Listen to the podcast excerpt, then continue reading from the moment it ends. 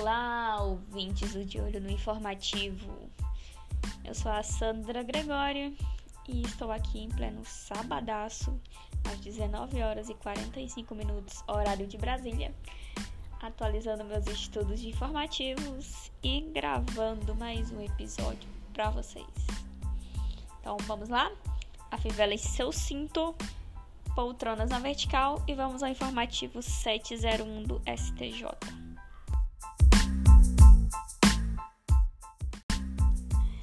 E para começo de conversa, já vamos começar com a polêmica. Isso porque essa decisão da quarta turma diverge com o entendimento da terceira turma do próprio STJ. Tá? A quarta turma decidiu que é da própria natureza do contrato de seguro, prévia delimitação dos riscos cobertos, a fim de que se exista o equilíbrio atuarial entre o valor a ser pago pelo consumidor e a indenização securitária de responsabilidade da seguradora na eventual ocorrência do sinistro. No caso concreto, é, a aliança oferece seguro de vida em grupo com garantia adicional por invalidez permanente total ou parcial por acidente.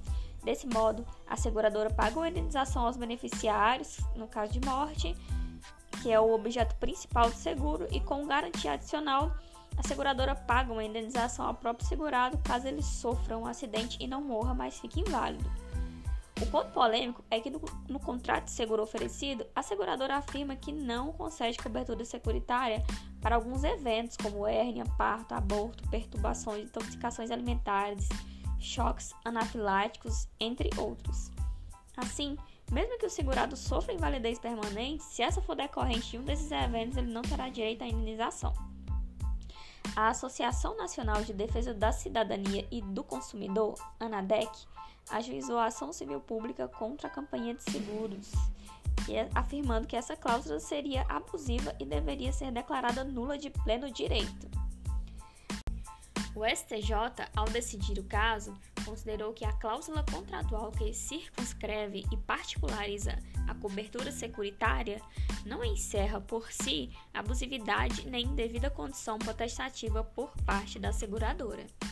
Entretanto, o próprio STJ ressaltou que é possível eventual análise de abusividade contratual no caso concreto, específico e pontual, ocasião em que deverão ser verificados aspectos circunstanciais, como o valor da mensalidade de seguro e do prêmio correspondente, realizando-se ainda uma comparação com outros contratos de seguro ofertados no mercado as características do consumidor segurado, os efeitos nos cálculos atuariais, caso incluída a cobertura de novos riscos, se houve informação prévia integral com relação à cláusula limitativa, inclusive com redação destacada na apólice do seguro, entre outros. Assim, é plenamente cabível ao juiz, examinando o caso concreto, rever condições contratuais para que adequar, a relação obrigacional e restabelecer o equilíbrio entre as partes diante da verificação do excess, da excessiva onerosidade em detrimento do consumidor.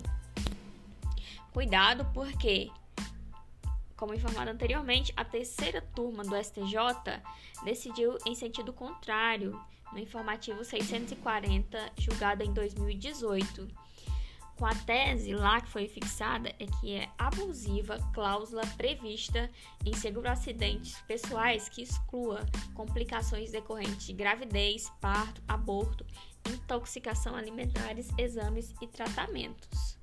Portanto, vamos ficar atentos principalmente para quem exerce advocacia nessa área, porque vamos ter aí esses posicionamentos que poderão ser revistos aí a qualquer momento, não tendo como prevalecer nenhum no caso concreto, né? Não podemos avisar que é um, uma mudança de entendimento nem nada disso.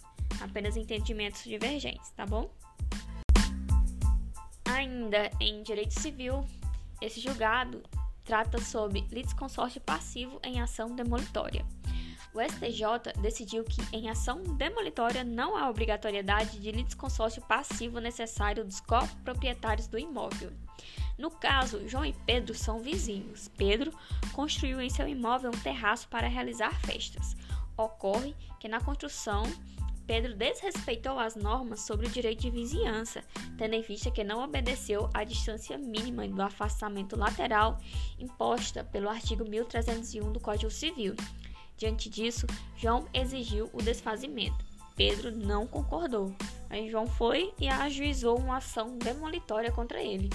Pedro contestou a demanda, afirmando que o imóvel pertence a ele e aos seus irmãos, Ricardo e André, e que, portanto, a ação demolitória deveria ter sido ajuizada contra os três, em litisconsórcio passivo necessário.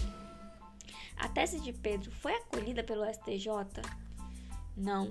Em ação demolitória, como na hipótese, não se discute propriedade do imóvel, caso em que, dada a incidibilidade do direito material, os demais proprietários deveriam necessariamente integrar a relação processual.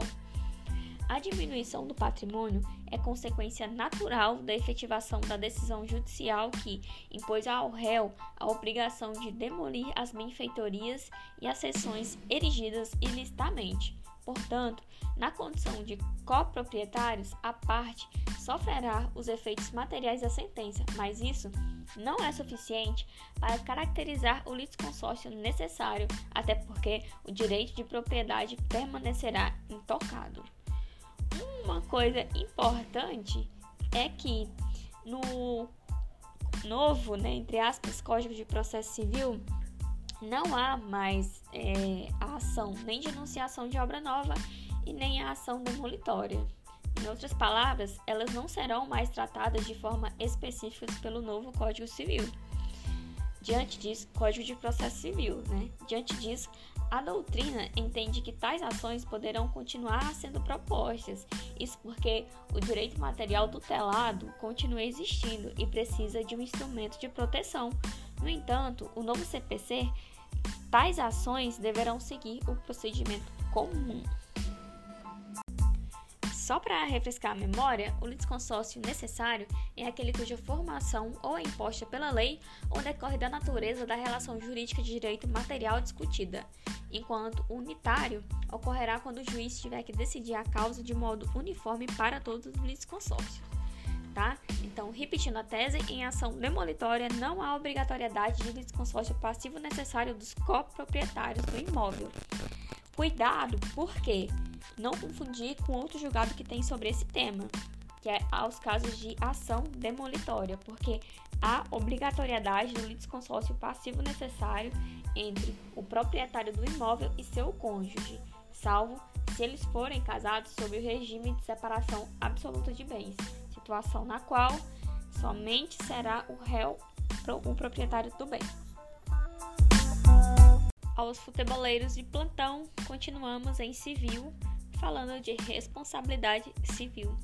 Isso porque a terceira turma do STJ decidiu que a responsabilidade é do clube mandante do jogo por danos causados a torcedores. Vamos imaginar a situação hipotética, próxima final da Libertadores agora entre Palmeiras e seleção brasileira do Flamengo. Imaginemos que o Palmeiras, sendo mandante do clube, e o torcedor do Flamengo, que vai assistir ao jogo, estaciona o seu carro e ao sair do carro com a camisa do Flamengo, né, o manto sagrado, se depara com a torcida do Palmeiras. Né? Vendo isso, correu para dentro do estádio, só que os torcedores do Palmeiras depredaram o seu carro. Então, ele ajuizou a ação de indenização por danos morais e materiais contra o clube do Palmeiras e o clube, por sua vez, contestou a demanda, argumentando que o desentendimento ocorreu em via pública, fora do estádio e horas antes do início do jogo, afirmando que a responsabilidade pela segurança da via pública é do Estado e que a Polícia Militar foi devidamente acionada. A ação então chega ao STJ, que decide que a entidade esportiva mandante do jogo responde pelos danos sofridos por torcedores em decorrência de atos violentos provocados por membros de torcida rival. O que o Estatuto do Torcedor diz a respeito? O Estatuto equiparou as entidades desportivas à figura do fornecedor do Código de Defesa do Consumidor. Dessa feita, as entidades responsáveis pela organização e entidades mandantes dos jogos possuem dever de garantir a segurança daqueles que comparecem à partida. Dever esses que são que não se limitam ao tempo em que dura o jogo, pelo contrário, dura antes, durante e depois da realização da partida. O clube mandante deve, assim, promover a segurança dos torcedores na chegada do evento, organizando a logística no entorno do estádio, de modo a proporcionar a entrada e a saída dos torcedores com eficiência e segurança. Uma vez estabelecida a equiparação, a relação de consumo, verifica-se que a responsabilidade neste caso é objetiva e solidária nos termos do artigo 14 do Estatuto do Torcedor. Isso, a responsabilidade, portanto, é das entidades organizadoras com os clubes e seus dirigentes pelos danos que decorrerem da falha de segurança nos estágios, ou seja, independentemente da existência de culpa. Portanto, só precisaria ser demonstrada o dano, a falha da segurança e o nexo de causalidade. O local do evento esportivo não se restringe aos estádios ou ginásio, mas abrange também o seu entorno. Por essa razão, o clube mandante deve promover a segurança dos torcedores na chegada do evento, organizando a logística no entorno do estádio, de modo a proporcionar a entrada e a saída dos torcedores com celeridade e segurança. Esse julgado é da quarta turma do STJ. A inversão do ônus da prova, prevista no artigo 6, inciso 8 do Código de Defesa do Consumidor, é regra de instrução e não de julgamento, motivo pelo qual a decisão judicial que a determina deve ocorrer antes da etapa instrutória ou quando proferida em momento posterior a que se garantir à parte a quem foi imposto ônus a oportunidade de apresentar suas provas sob pena de absoluto cerceamento de defesa. O artigo 6 inciso 8 do CDC, fala que são direitos básicos do consumidor a facilitação da defesa dos seus direitos, inclusive com a inversão do ônus da prova ao seu favor, no processo civil, quando a critério do juiz for verossímil a alegação ou quando for ele hipossuficiente, segundo as regras ordinárias de experiência. Portanto, essa regra do CDC é op judice, ou seja, a critério do juiz. Não se trata de inversão automática por força de lei. Fala-se então em distribuição dinâmica do ônus da prova, que será a critério do magistrado que tem o poder de restribuir. Pode ser de ofício ou a requerimento da parte.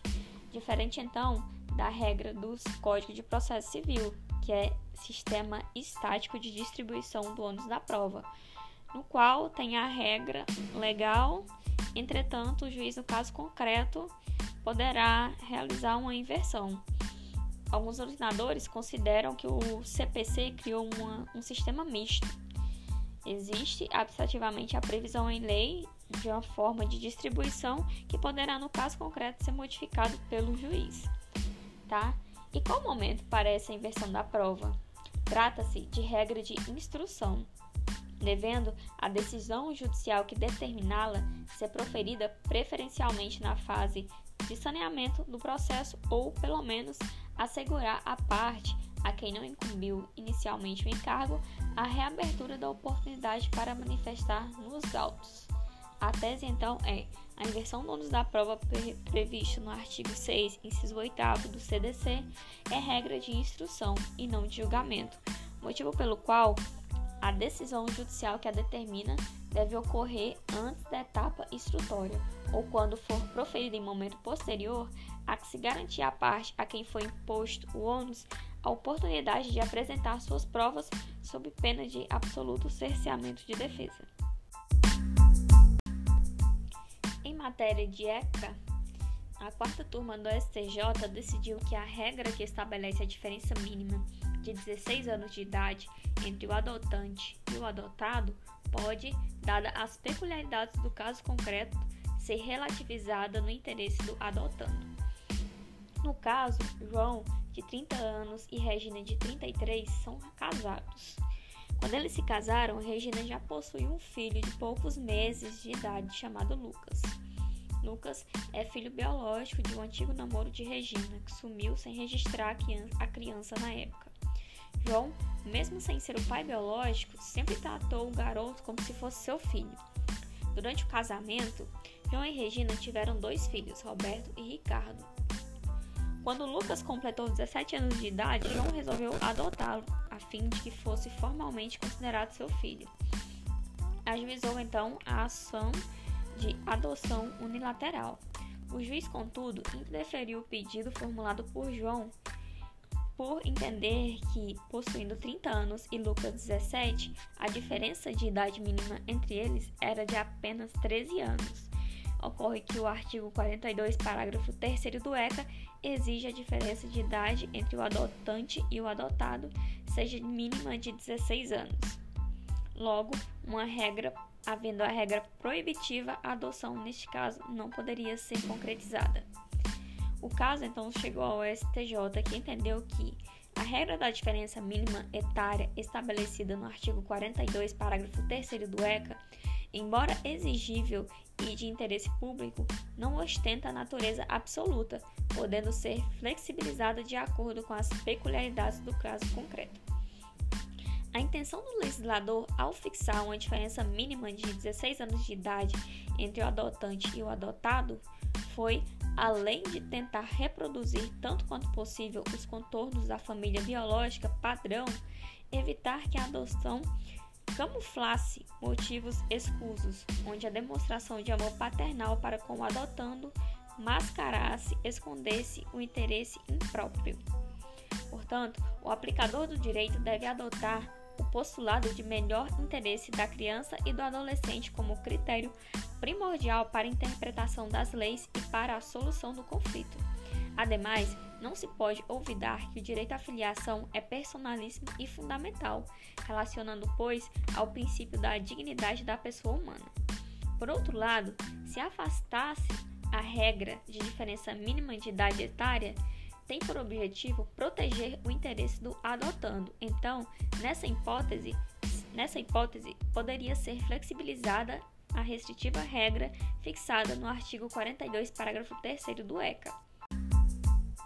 Ademais, o STJ, em diversas oportunidades, como por exemplo na adoção avoenga e adoção por adotantes não inscritos no Cadastro Nacional, tem reconhecido o abrandamento das regras previstas no ECA, em atenção ao princípio do melhor e da primazia do interesse do menor, dada a observância do disposto no artigo 6 do ECA, o qual prevê que a interpretação dessa lei deve se levar em conta os fins sociais a que ela se dirige, as exigências do bem comum, os direitos e deveres individuais e coletivos e a condição peculiar da criança e do adolescente como pessoa em desenvolvimento, elegendo, portanto, como método hermenêutico o teleológico sistemático.